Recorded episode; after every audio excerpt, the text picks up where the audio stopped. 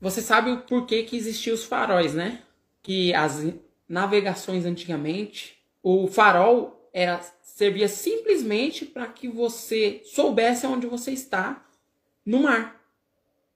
Porque na escuridão não tinha como você saber onde você estava. E quem caiu dentro de uma piscina ou um lago é, na noite vai entender o que eu estou falando. É realmente é, perturbador. Porque você não sabe para onde você vai. É muito louco. Você fica perdido. E o grande problema de você estar tá perdido é que você vai para um lado e não obtém o resultado, vai para o outro também não obtém resultado.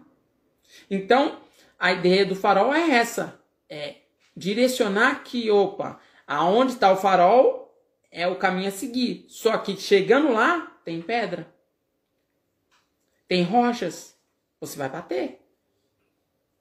Olha, então quando você tem um planejamento, você sabe também o seu destino, mas você sabe também os problemas que vem lá na frente. Quantas embarcações não afundaram antigamente porque não existia o farol? Então, ter o planejamento é isso.